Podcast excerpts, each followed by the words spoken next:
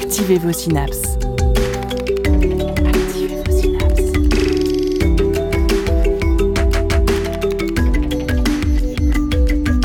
Poussez la porte du labo des savoirs et entrez dans un monde de science et d'expérience.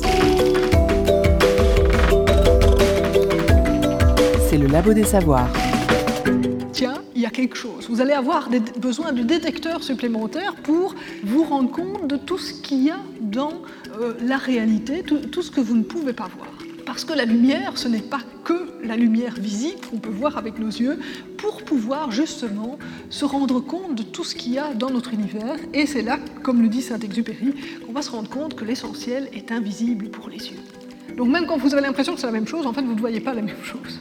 D'où l'intérêt, évidemment, de regarder dans plusieurs couleurs. Vous voyez, on a une vue complètement différente et donc on- a vraiment une meilleure compréhension de l'univers si on arrive à regarder ces autres couleurs.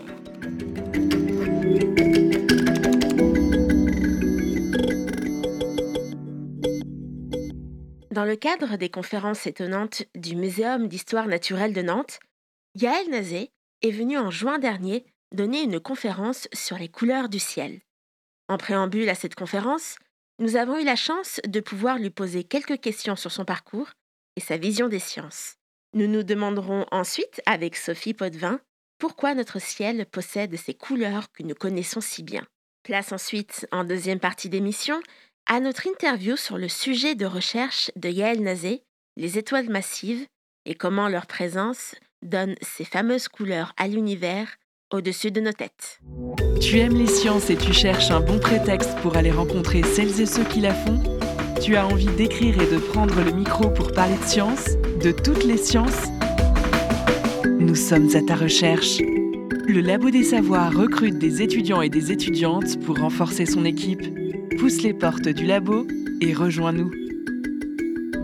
Yael Nazé est une astrophysicienne belge travaillant à l'Université de Liège dans le GAF, le groupe d'astrophysique des hautes énergies.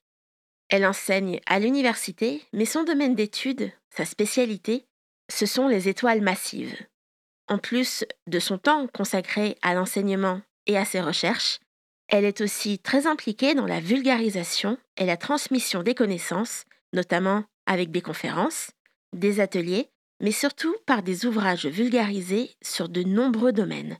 On peut citer Astronomie du passé qui lui a valu le goût des sciences en 2009, L'astronomie au féminin, Plume d'or 2006, ou encore Astronomie de l'étrange qui vient tout juste de paraître. Et toutes ces actions lui ont valu le prix de la vulgarisation Jean Perrin en 2017, décerné par la Société française de physique, honorant son engagement vers la popularisation de la science. Mais d'ailleurs, était-ce un domaine qui l'a toujours attiré? En fait, je voulais faire l'astronomie depuis que j'avais 10 ans, à peu près. Et euh, avant, disons que j'hésitais entre l'astronomie et la météo. Donc c'était déjà orienté vers le haut, quoi. hein. C'est sûr. Non, je sais pas, l'histoire. Enfin, j'aime bien l'histoire, j'aime bien la philo, j'aime bien beaucoup de choses, mais c'est vrai que pour moi, c'était le côté passe-temps et le, côté vraiment euh, métier, c'était plus science. Voilà. Est-ce que son métier de chercheuse en astrophysique est quelque chose qu'elle a connu pendant ses études?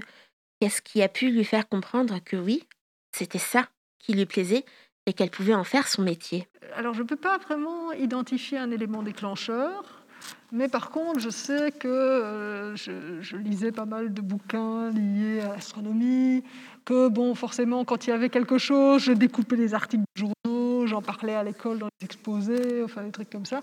Et puis, évidemment, quand les profs eux-mêmes euh, commençaient à, parler de science, ben, euh, enfin, voilà, c'était toujours le truc « Coucou, je suis là !» Donc voilà, non, c'est, voilà, je sais pas, il n'y a pas vraiment d'élément déclencheur, c'était plus un continuum.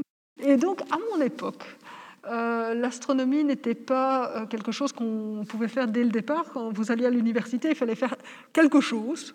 Et puis, quand vous aviez votre diplôme, alors vous pouviez commencer une maîtrise et, le doctorat. Euh, donc moi, j'ai fait ingénieur, en fait, ingénieur civil en électricité. Je sais que ça peut paraître bizarre, mais bon, voilà. Et puis, euh, comment, de, de là, j'ai sauté la maîtrise, et, euh, je ne l'ai pas faite, et j'ai commencé mon doctorat directement. Aujourd'hui, c'est un petit peu différent puisqu'on est dans un système européen avec Bologne et tout ça. Et donc maintenant, le bachelier, effectivement, il n'y a pas de bachelier en astrophysique. Euh, mais si vous faites un bachelier en ingénieur, en physique, en tout ce que vous voulez, et là, on a un master euh, en astrophysique. Et en fait, euh, l'Université de Liège est le, seul endroit en Belgique francophone où vous avez des, masters liés à l'espace, que ce soit côté ingénieur, donc aérospatial, construction de satellites, ou le côté astrophysique, c'est le master en sciences spatiales, on est un peu les seuls. Quant à l'étude des étoiles massives, son principal sujet de recherche, c'est une rencontre due au hasard qui lui a permis de s'y intéresser. Alors en école d'ingénieur, elle a travaillé au Centre spatial de Liège pour se rapprocher du domaine de l'astrophysique. Et donc j'ai travaillé là-bas euh, sur en fait une mission qui est en l'air depuis 20 ans et qui est une des missions les plus productives de l'Agence spatiale européenne, qui s'appelle XMM Newton. Je suis sûre que personne n'en a jamais entendu parler ici. Je vais vous en parler tout à l'heure, vous allez voir. Et donc, euh, moi, j'ai travaillé dessus avant le lancement sur la caractérisation au sol, donc sur les tests, sur euh, la façon dont on allait voir euh, les, objets, donc la caractérisation de la tâche image et ce genre de choses, donc les trucs techniques, hein, bon, clairement. Euh, mais les gens là-bas savaient très bien que je voulais faire l'astrophysique, je n'étais pas venue euh, par hasard. Et donc ils m'ont emmené, ils m'ont déposé à l'Institut d'astrophysique. L'idée était de me faire rencontrer le directeur de l'Institut d'astrophysique. L'idée était de faire se rencontrer Gaël Nazé et le directeur de l'Institut, mais il était absent. Et c'est là que le hasard intervient en allant frapper à la porte du bureau d'à côté. Il y avait un gars qui s'occupait du fameux satellite en question, mais lui pour le côté scientifique. Mais il avait d'autres particularités, c'est qu'il vient du même bled que moi. Et quand je dis bled, c'est vraiment un bled, il y a deux rues hein, chez moi. Donc, euh, voilà. Euh, et, donc, euh, ben, forcément, ça crée des liens. On a commencé à discuter, et le fait que j'avais évidemment une connaissance technique, alors que le truc allait être lancé et qu'au début de la mission particulièrement, il faut bien connaître l'instrument pour pouvoir l'utiliser, ben voilà, ça a fait que j'ai commencé comme ça. Donc c'est tout à fait par hasard, en fait. Il n'y avait pas de, de, visée sur les étoiles massives depuis très longtemps. C'est juste que je suis tombée sur le gars du village. Quoi. Et vous continuez à les observer encore aujourd'hui. Alors, on l'a vu euh, aussi, la vulgarisation et la transmission des savoirs prend une place importante de votre travail. Est-ce que, en tant que chercheuse, et c'est une mission essentielle et euh, importante pour vous, même une évidence? Pour moi, oui. Euh, pour les autorités, moins, parce que je ne peux pas en fait faire de vulgarisation pendant mes heures de travail. Donc je dois la faire pendant mon temps libre. Coucou, je suis en vacances. Mais bon, voilà. Euh, donc c'est un petit peu particulier. Alors quand c'est euh, pour l'université, j'arrive encore à le faire passer en administration. Et sinon, c'est vrai que c'est assez difficile de, de permettre de le faire. De la délicate mission de la transmission des sciences. Mais a-t-on encore de la place et des ressources pour ce temps de transmission, pour cette science se tourner vers la curiosité et non pas uniquement sur l'utilité L'astronomie fait rêver, même sur des sujets dits de recherche fondamentale On est dans le fondamental, fondamental à fond. Et je crois que justement, c'est finalement ce qui permet aussi euh, en astronomie de, faire énormément de choses, parce que certes, ça n'a pas d'utilité euh, directe, mais ça nous permet de, réfléchir un peu à, beaucoup de choses, nos origines, à notre destin, à notre place un peu, pas seulement euh, sur Terre, mais, de manière plus générale. Et donc, il y a énormément de choses qu'on peut faire en astronomie en dehors juste de l'application euh, bête et méchante, je dirais. Euh, donc voilà, même si c'est pas utile, on peut faire plein de choses. Si vous regardez, il y a plein de, de choses artistiques qu'on fait et qui, bah, c'est pas utile. Et pourtant, ça nous a bien manqué pendant le confinement. Euh, autre sujet pour lequel vous vous engagez, c'est une meilleure représentation et reconnaissance de la place des femmes scientifiques, qu'elles soient passées ou actuelles. J'imagine qu'il y a encore fort à faire à ce sujet. Bah, disons que quand on regarde le nombre euh, d'astronomes professionnels au niveau de l'Union astronomique internationale, on est euh, à, peu près entre euh, allez, les bons jours, on est à 23-24%, mais ça va de zéro jusqu'à 40% selon le pays. C'est vrai qu'il y a, même si vous prenez juste les pays les plus développés, Euh, vous avez des cas comme l'Allemagne ou le Japon où finalement le taux est très bas. Euh, et par contre, c'est vrai que quand vous regardez dans les études, si vous regardez ben, les, étudiants qui sont en master, les étudiants qui sont en doctorat, c'est à peu près moitié-moitié. On est encore une des sciences dures finalement assez féminisées. Donc c'est assez particulier que c'est, on les perd après quoi.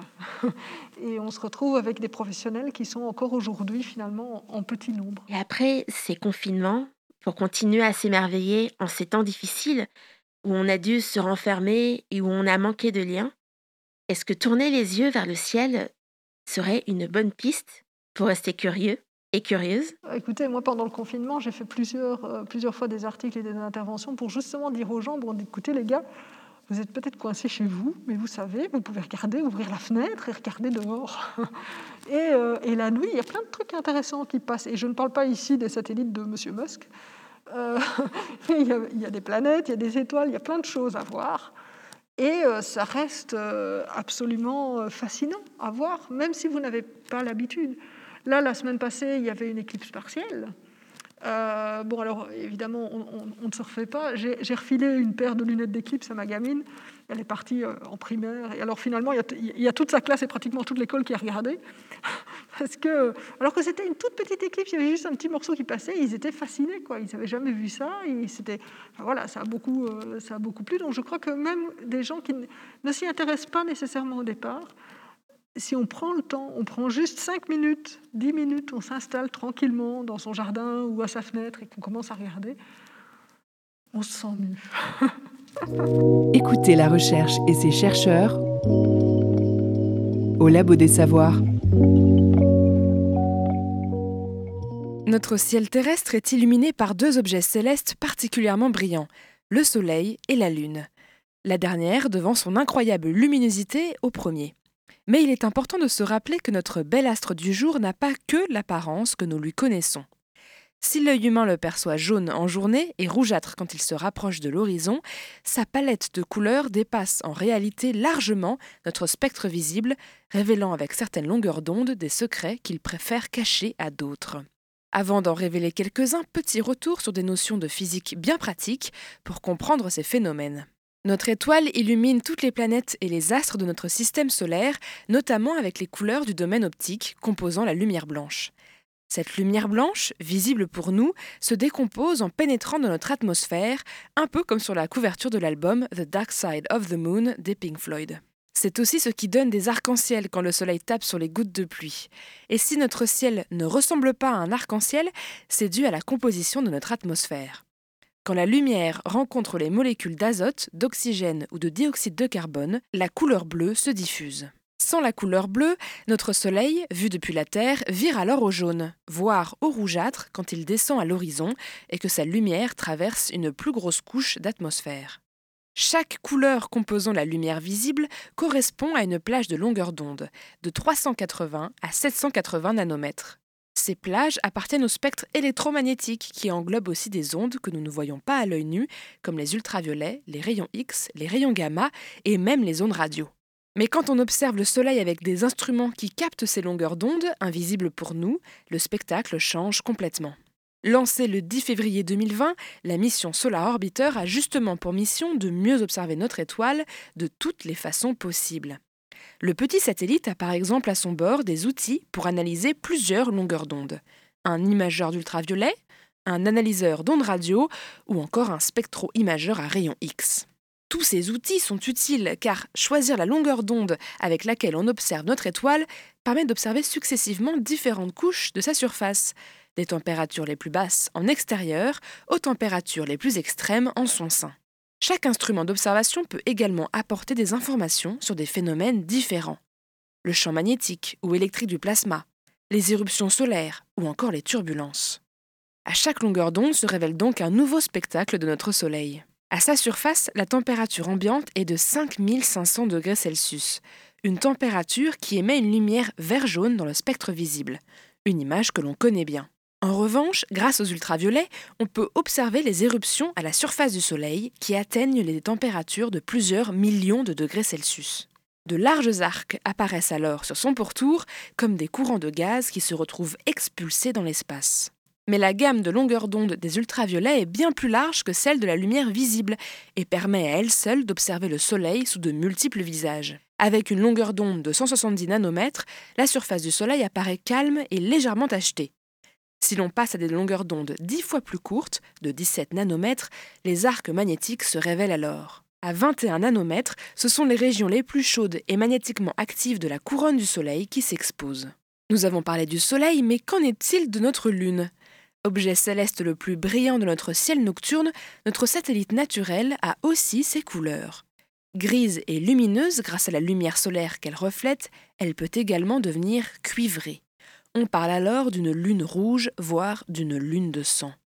Mais qu'est-ce que ça veut dire? Ce phénomène se produit quand le Soleil, la Terre et la Lune sont parfaitement alignés. La Lune est alors éclipsée par l'ombre de la Terre, mais elle ne disparaît pas. Les rayons du Soleil parviennent en effet jusqu'à sa surface après être passés par les couches d'atmosphère qui, on l'a vu, filtrent la lumière bleue. Ce sont donc les couleurs plutôt rouges qui éclairent la Lune, lui donnant cet air plutôt inquiétant. Vous avez peut-être entendu parler aussi d'une lune bleue. Cette fois, il n'est pas question de couleur, notre satellite n'a de bleu que son nom. Une lune bleue est en réalité une deuxième pleine lune dans le même mois, un phénomène qui arrive environ tous les 2,7 ans.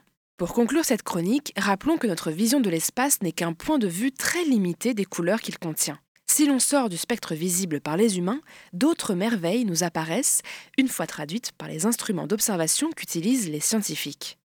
D'ailleurs, l'espace observé par ces instruments l'est en noir et blanc. Les clichés qui nous parviennent des sondes, des rovers ou des télescopes sont ensuite colorisés le plus fidèlement possible selon les informations que l'on a sur l'atmosphère ou la composition chimique de ce que l'on observe.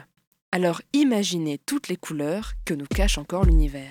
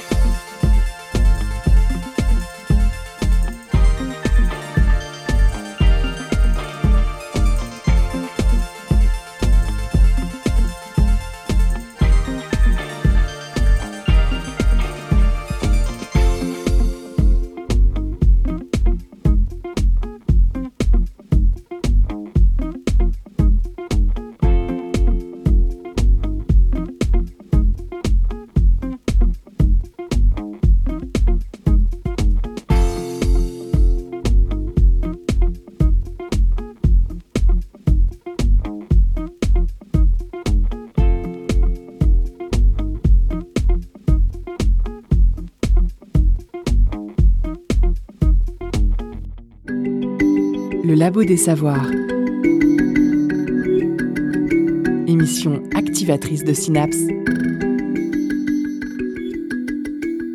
Vous êtes toujours au Labo des Savoirs et vous venez d'écouter Specially Unaware de Off Togo.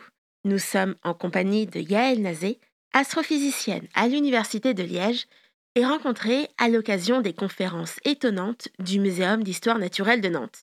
Intéressons-nous maintenant à son sujet de recherche. Yael Nazé, vous travaillez notamment sur les étoiles massives. Qu'est-ce que c'est une étoile massive par rapport à ce qu'on connaît le mieux, c'est-à-dire le Soleil? Donc le Soleil est en fait une étoile euh, finalement assez, moyenne et évidemment toutes les étoiles ne naissent pas avec la même masse. Euh, c'est comme pour les humains, il y en a des petits, il y en a des, moyens, il y en a des gros. Et donc euh, moi je, me concentre sur les, grosses étoiles. Donc ces, grosses étoiles, eh bien, elles peuvent faire jusqu'à une centaine de fois la masse du Soleil.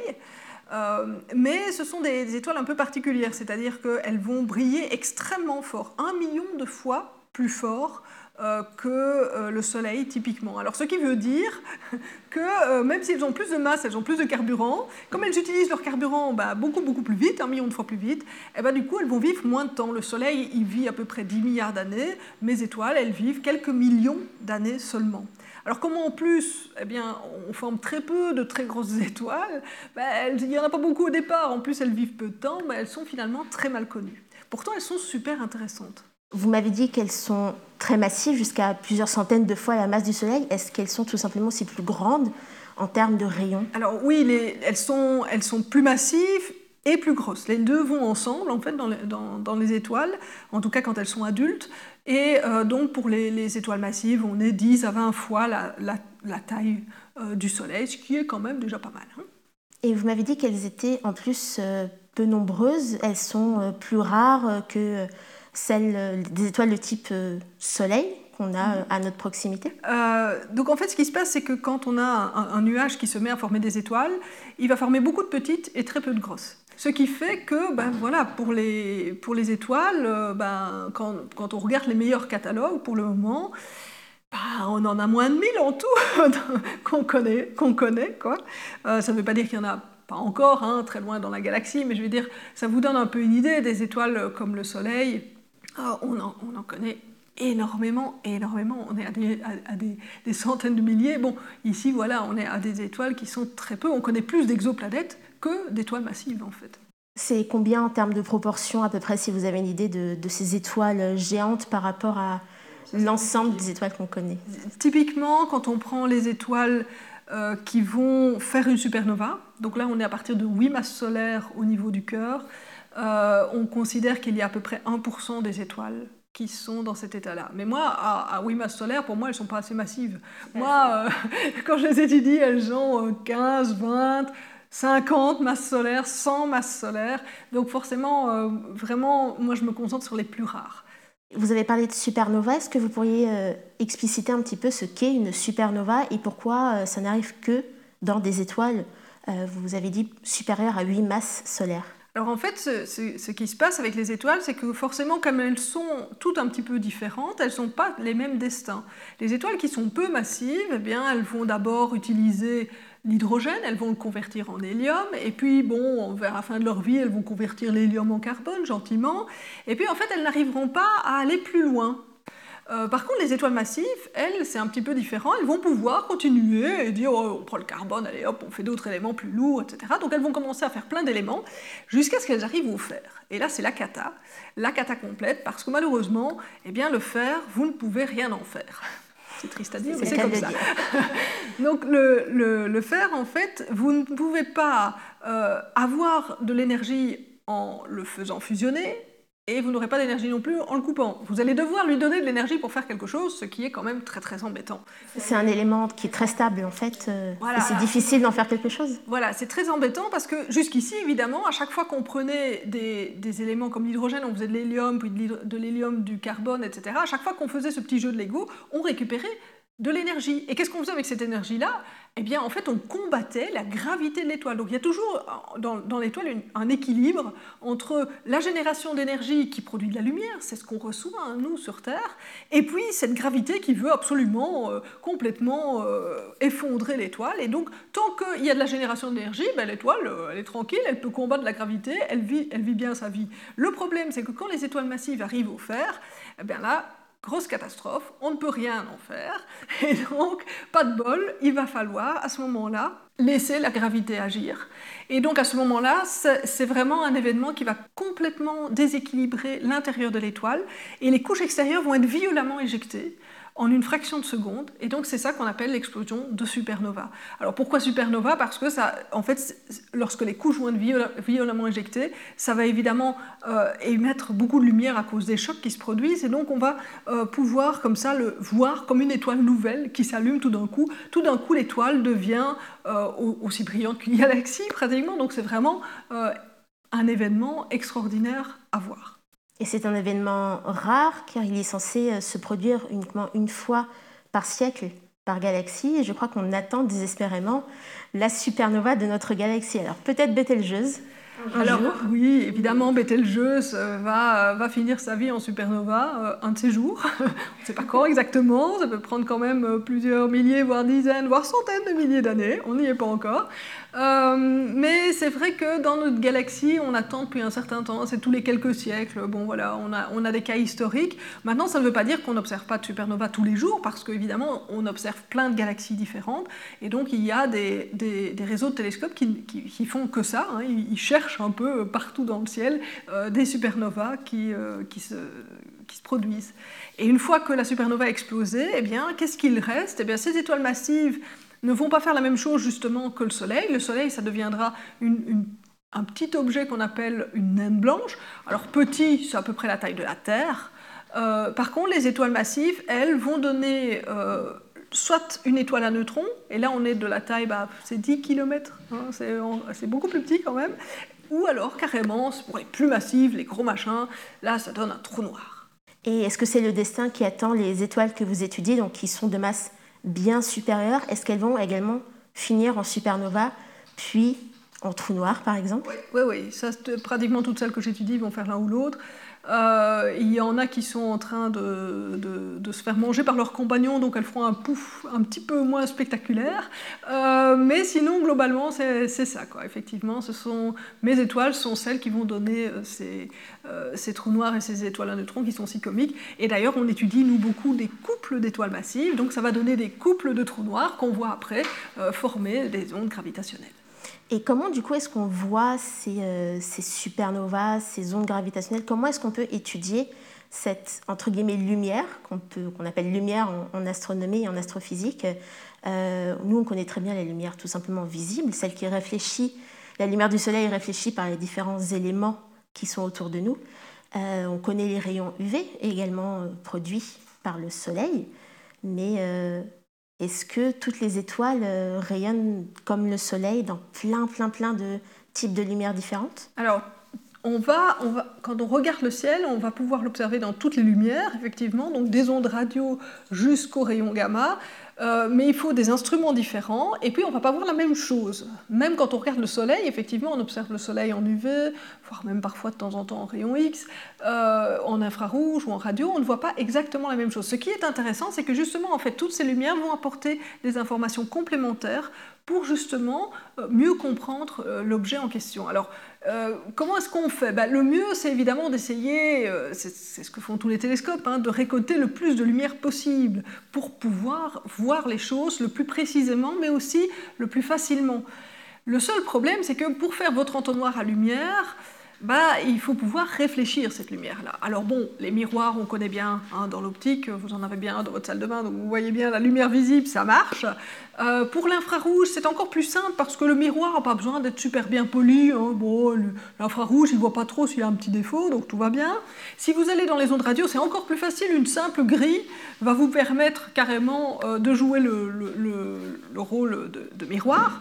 C'est plus simple parce que c'est moins énergétique, parce que c'est plus facile, entre guillemets, à voir Alors en fait, c'est quand la lumière est moins énergétique, elle a une plus grande longueur d'onde. Et la longueur d'onde, c'est assez typique, ça, vous donne un peu le niveau de détail que voit euh, en gros le photon. Donc quand vous avez, je ne sais pas moi, disons du dégamétrique, du dégamétrique c'est une longueur d'onde de 10 mètres, Bon, vous savez, euh, il ne va pas voir les détails de votre petit miroir. Hein. Si vous lui mettez une grille, pour lui, c'est pareil, il n'y a pas de trou.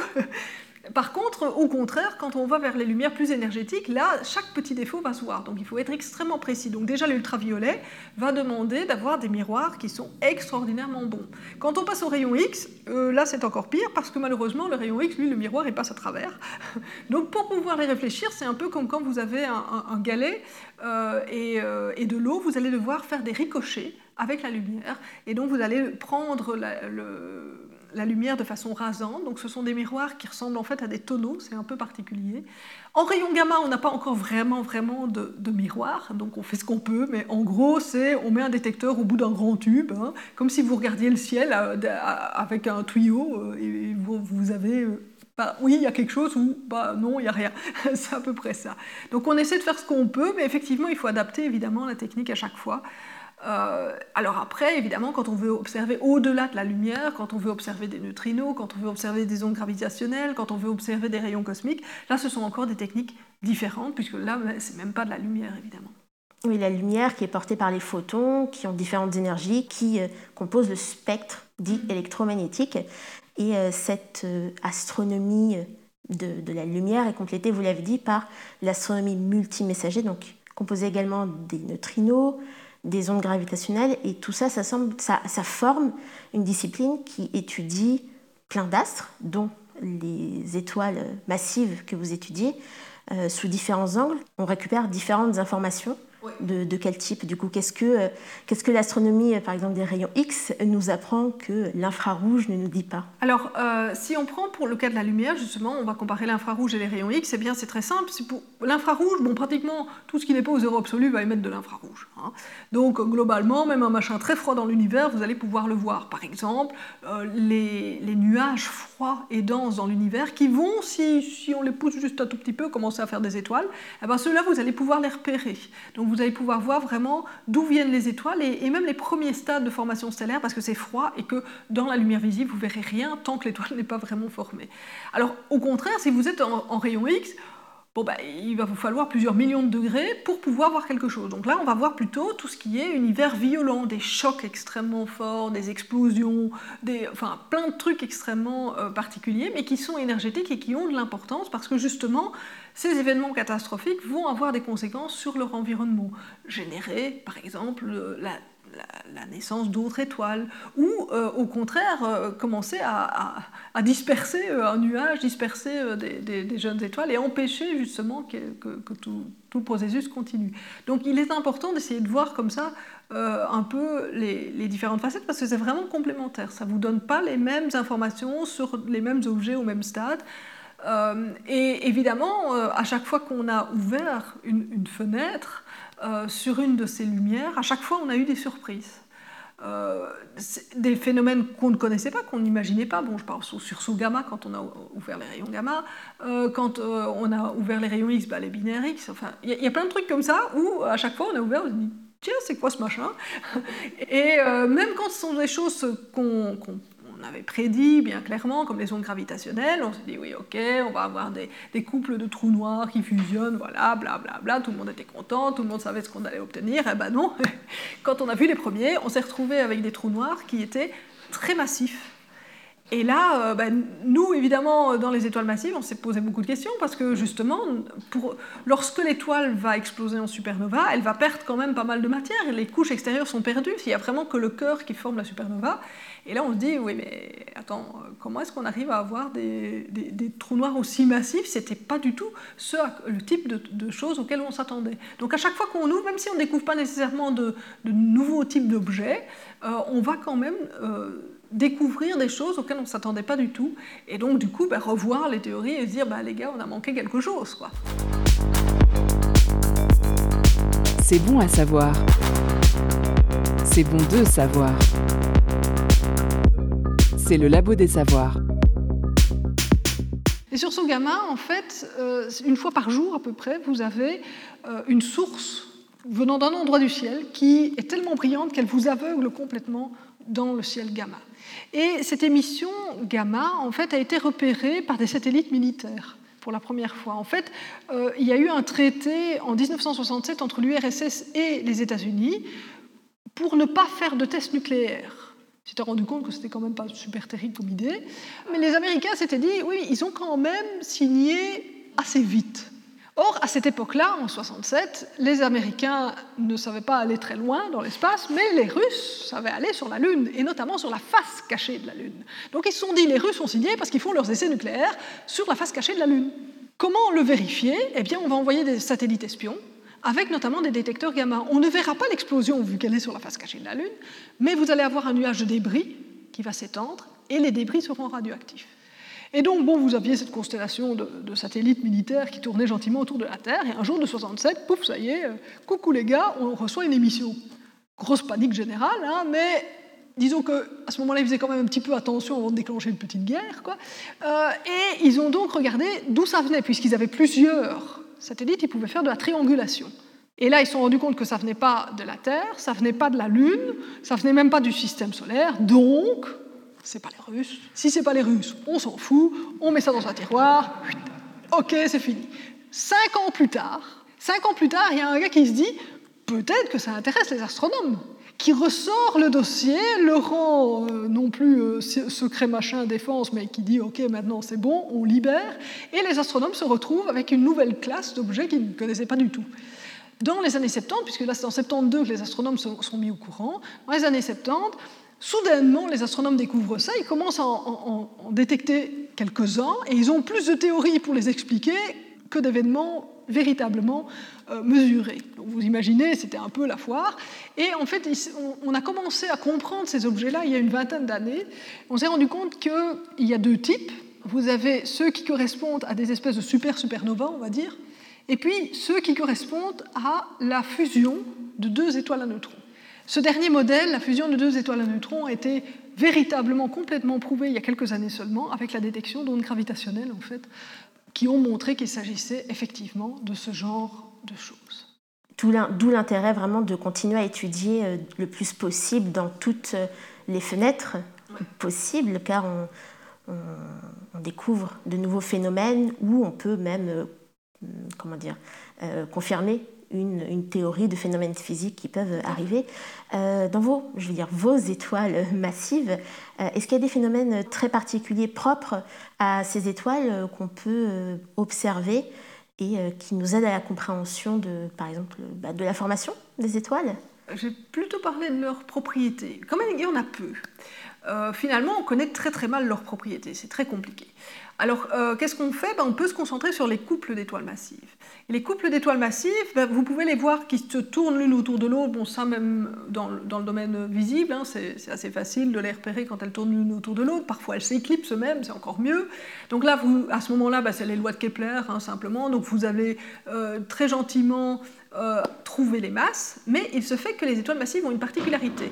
Elles perdent de la masse tout le temps en très très grande quantité avec une, gigantesque force. Alors on peut parler du vent solaire, mais ici on est très très loin du, vent solaire, on est vraiment dans des trucs, euh, euh, comment, des, des, des, centaines de milliers de fois plus denses que le vent solaire euh, quand il est fort, et disons dix fois plus rapide en moyenne, donc c'est vraiment des gros événements. or, évidemment, cette, cette perte de masse bah, va influencer le, le, destin de l'étoile. Donc il est très très important de connaître un peu ce qui se passe. Or, le problème, c'est que bah, c'est compliqué de savoir combien de masse elles perdent. Et euh, lorsque vous avez des couples d'étoiles massives, bah, chacune perd euh, cette matière, et donc forcément, bah, chacune émet son vent, vous avez une collision entre les deux vents. Et cette collision de vent, qui donne un choc titanesque qu'on peut étudier en rayon X, et eh bien cette collision-là, on peut l'étudier particulièrement bien en rayon X. Ce choc de matière est en train de, peut-être de chauffer la, la matière vous imaginez, vous avez deux, deux, flux de matière qui, qui, se baladent à 2000 km par seconde. Donc 2000 km par seconde, c'est plusieurs kilomètres heure. Hein. Euh, et donc, ils se, ils se rencontrent vraiment face à face, quoi. C'est, une collision frontale. Et donc, en fait, toute l'énergie cinétique, l'énergie du mouvement, va être transformée en, pour chauffer, va être utilisée pour chauffer cette matière. Et donc, la matière passe à des, à des millions de degrés. Est-ce qu'il y a d'autres phénomènes qui permettent de, entre guillemets, d'alimenter euh, l'univers en, matière, en hydrogène euh, Vous avez parlé des supernovas euh, qui éjectent cette matière jusqu'au fer, parce que c'est l'élément le plus stable avant qu'on puisse mhm. contrecarrer la gravité. Est-ce que ces étoiles massives rejettent du coup beaucoup de matière dans l'univers? Alors forcément, hein, toutes les étoiles à la fin de leur vie, eh bien, elles vont rejeter de la matière, que ce soit notre Soleil ou les étoiles massives. Alors, ce qui se passe évidemment, c'est que simplement les étoiles massives, comme c'est une supernova, ça va, ça va être plus fort et ça va l'envoyer plus loin. Euh, mais globalement, toutes les étoiles rejettent une, bonne partie de la matière qui les a formées. Mais la matière qu'elles rejettent n'est pas exactement la même que celle de départ, puisqu'elles ont utilisé évidemment une partie de cette matière pour briller. Et donc, du coup, eh bien, cette matière euh, n'est plus exactement la même. Elle est enrichie en ce que nous, les astronomes, nous appelons les métaux. Alors, euh, ne soyons pas comme les... Voilà, la définition des métaux. Hein, euh, les, astronomes sont des gens simples. Il y a trois, trois éléments dans l'univers. Il y a l'hydrogène, l'hélium, les métaux. Les métaux. voilà. Les métaux, globalement, pour un astronome, c'est tout ce qu'il y a autour de nous. C'est l'oxygène qu'on respire, c'est le calcium dans nos os, euh, c'est l'uranium des centrales, c'est un peu tout ça. Quoi. Et donc, ces éléments-là, ben, à chaque génération d'étoiles, eh bien, on estime qu'il y a un enrichissement qui se fait et que, nous, par exemple, pour arriver à ce qu'on voit sur Terre, ben, il y a en moyenne, a fallu trois générations d'étoiles pour qu'on y arrive. Des étoiles peu massives et aussi massives, hein, un mélange de, tout ça. Est-ce que ça veut dire qu'initialement, il y a des milliards d'années euh, de là, de nous, est-ce qu'il y a eu des étoiles très, euh, très brillantes, très massives, qui n'avaient pas toute cette matière, tous ces métaux environnement euh, à porter et qui n'avaient que de l'hydrogène et euh, un petit peu d'hélium pour consommer et produire de l'énergie. Oui, tout à fait. En fait, euh, on a les, toutes premières étoiles. On pense que c'était justement des étoiles extrêmement massives parce que cette matière qu'elles perdent, elles le perdent grâce aux métaux. Donc s'il n'y a pas de métaux, ben, vous supprimez la perte de matière et donc vous vous retrouvez avec des très grosses étoiles et qui restent grosses en fait. Ne, ne elle ne perd pas de poils, ça ne maigrisse pas, et c'est terrible, elle, reste comme ça. Mais du coup, évidemment, ben, dans ce cas-là, euh, les, formations d'éléments sont extrêmement vigoureuses à l'intérieur, et elles vont rejeter euh, beaucoup de matière à la fin. Et donc, on pense que cette première génération d'étoiles a vraiment eu un impact crucial sur la suite euh, de, la formation euh, dans, l'univers. Et donc on, va essayer, hein, avec les, prochaines générations de télescopes qui euh, vont bientôt arriver, pour essayer de les dénicher et pour véritablement voir si on a, on a bien raison et que ces fameuses premières étoiles étaient effectivement énormes. Là, on parle de milliers de masses solaires. et en plus extrêmement brillantes, extrêmement ionisantes, c'est elles qui, en partie, ont permis de réioniser l'univers. Euh, l'univers, c'est-à-dire euh, le rendre de nouveau transparent. Parce que pendant tout un moment, euh, fait, au début de l'univers, on avait de la matière, certes, mais c'était une espèce de gros brouillard et la lumière avait énormément de mal à se balader. et donc, il a fallu en fait rendre l'univers transparent en, faisant un petit peu de place, certes, mais surtout en ayant cette matière qui n'absorbe plus. Hein, une fois que l'hydrogène est ionisé, bah, il laisse passer cette lumière sans problème et qui arrive enfin jusqu'à nous. Et euh, c'est le, le mur de la ionisation, on ne peut pas voir ce qui s'est passé au-delà, c'est le rideau. Voilà, exactement. Donc après, en fait, 380 euh, 000 ans après le Big Bang, ça a commencé, et puis la fin de ce qu'on appelle ces, ces, âges sombres, bah, euh, typiquement, c'est plusieurs centaines de millions, voire un milliard d'années après le Big Bang. Et est-ce qu'en étudiant ces étoiles très, très massives, qui se rapprochent peut-être le plus possible de ces étoiles primordiales, on a une meilleure idée de comment euh, ça s'est déroulé dans, ces âges, on va dire, primaires de l'univers et les phénomènes qui sont euh, associés? Oui, oui, tout à fait. C'est justement en étudiant ces étoiles massives qu'on a pu se rendre compte euh, que théoriquement, bah, voilà, ça devait être les premières étoiles de l'univers. Et, on s'est rendu compte justement de l'impact des métaux euh, pour, euh, pour ce genre d'objet. Donc oui, c'est vraiment par les études d'étoiles actuelles euh, ou pas trop lointaines qu'on a pu justement essayer de remonter aux premières étoiles dans l'univers. Et actuellement, quel est le rôle de ces, de ces étoiles? Est-ce qu'elles participent par exemple à, à, créer des nébuleuses, à créer les nouvelles? Étoiles qui vont suivre Alors, euh, si vous voyez des nébuleuses, euh, on parle des, nébuleuses comme la nébuleuse d'Orion, enfin toutes ces nébuleuses qui sont brillantes, bah, typiquement c'est parce que vous avez une étoile massive à côté qui est en train de la chauffer. Parce que les nébuleuses, en fait, si on les voit, c'est qu'elles sont à 10 000 degrés, elles sont chaudes en fait. Il faut donc une source d'énergie quelque part, et ce sont les étoiles massives qui peuvent le faire grâce à leur rayonnement ultraviolet. Euh, maintenant, évidemment, euh, le problème, c'est que d'un côté, ça va être positif, c'est-à-dire que ça va illuminer les, nuages qui sont à côté, et en les illuminant, ben, ça va un petit peu les perturber, et donc ces nuages qui au départ sont froids vont se mettre à former de nouvelles étoiles. Mais d'un autre côté, dans leur environnement, il y a pas mal d'étoiles qui sont en train de se former, et là, ça va être la cata, évidemment, parce que dès qu'elles se mettent à briller, elles vont éliminer toute la matière, et notamment la matière dont se servent ces étoiles pour commencer à grandir. Et donc, ces étoiles massives ont un peu une espèce de droit de vie ou de mort hein, sur les étoiles à côté. Elles vont générer de nouvelles étoiles, mais elles peuvent arrêter, euh, éteindre, on va dire, la formation d'autres étoiles. C'est un petit peu particulier. C'est les véritables patronnes de l'univers. Ouais, moi je dis que c'est les reines. C'est les reines. Voilà. Et en plus, on les observe dans toutes les longueurs d'onde possibles, on les épie. Oui, exactement. Ben, merci beaucoup, Yael Nazé, euh, de nous avoir éclairé sur ces étoiles massives. Mais de rien.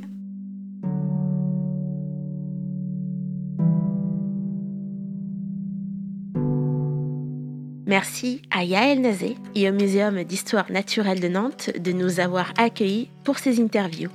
Merci à Sophie Potvin euh, pour sa chronique et merci à vous de nous avoir écoutés aujourd'hui au Labo des Savoirs que vous pouvez retrouver sur www.labodessavoirs.fr ou sur votre application de podcast préférée. Suivez nos réseaux sociaux pour toutes nos actualités, dont les prochaines conférences nantaises du Muséum d'histoire naturelle. Et on vous dit à la semaine prochaine pour une nouvelle émission.